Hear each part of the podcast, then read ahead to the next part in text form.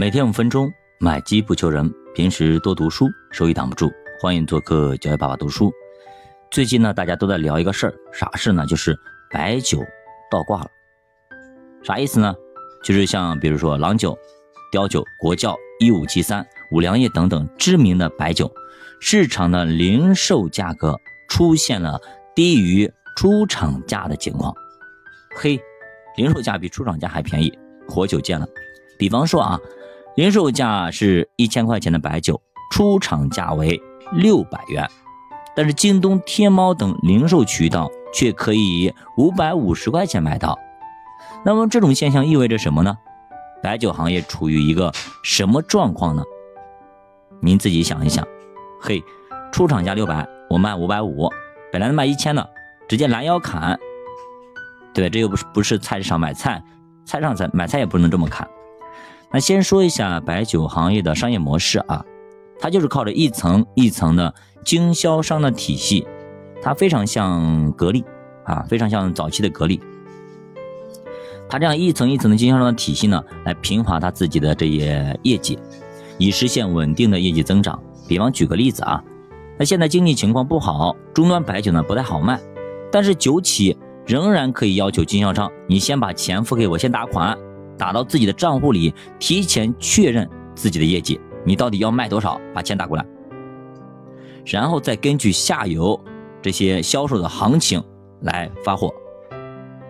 所以说是把压力转移给了经销商，好卖经销商还好能卖出去，不好卖来货呢全压在了经销商手里，厂家无所谓的，对吧？好卖不好卖，反正我照样出货。所以说，一级经销商那怎么办呢？压了一堆货，那我转给二级，二级转给三级，三级转给四级。说到这里，感觉是不是特别像微商啊？早期的微商传那个传不是传销啊，直销啊，咱说直销吧，对吧？是不是这样子？什么完美呀，呃，什么安利啊，等等，还有一些一些杂牌的很多，就是这样子啊。所以这就让最上游的酒企业绩。是非常好，得到了一定的保证。我只要生产出来，我不愁卖，因为下面有一群小弟，一二三四五六七八九十十一十二等等 N 级的代理商。所以呢，就像什么，哎，上一次在上海那出事那个什么夫妇，对吧？卖那个一毛钱的那个面膜，卖到了几千块，对吧？是不是？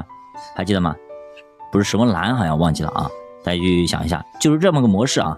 所以说，你是一坨屎都给你卖出去了，很贵的。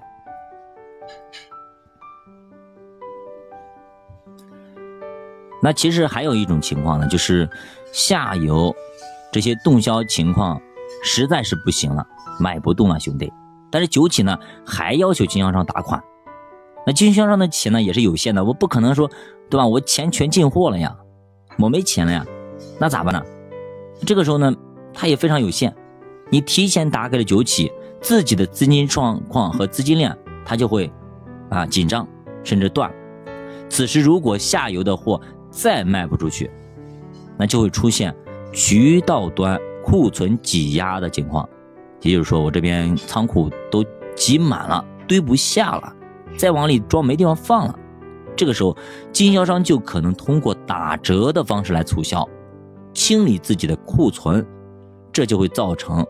啊，批量的下降，价格的下滑，可能目前应该处于这样一个情况当中。其实根据一些文章的描述啊，目前上游酒企特别在意回款，也就是说，让经销商提前把款打进自己账户，甚至是有意无意的在加速回款的过程。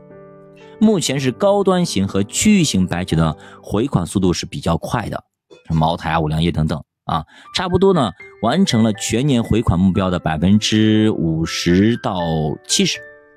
像次高端可能会慢一点，回款速度呢在百分之四十到六十，所以相当于部分酒企已经提前锁定了业绩，今年啥业绩基本上已经定了，钱都要回来了，货还没发，至少二季度业绩是有保证的。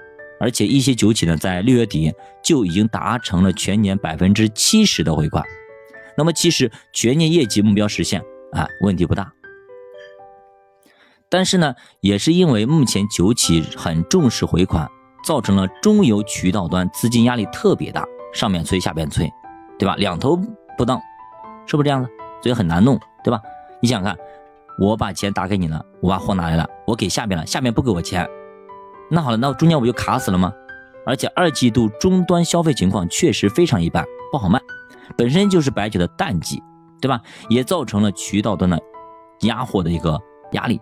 所以呢，渠道就只能够通过打折，而且是拦腰砍的这种折，以量换价的形式进行促销，这就形成了我们近期看到的批价略有下滑、价格倒挂的原因和现象。这也是目前市场对白酒行业悲观的一个主要原因。事出国必有妖，事出这个事情肯定有原因的，对吧？因为价格是一个呃最后情况的一个反应。那不知道大家对于白酒倒挂这样的一个现象怎么看呢？欢迎大家留言、点赞、收藏、转发，再见。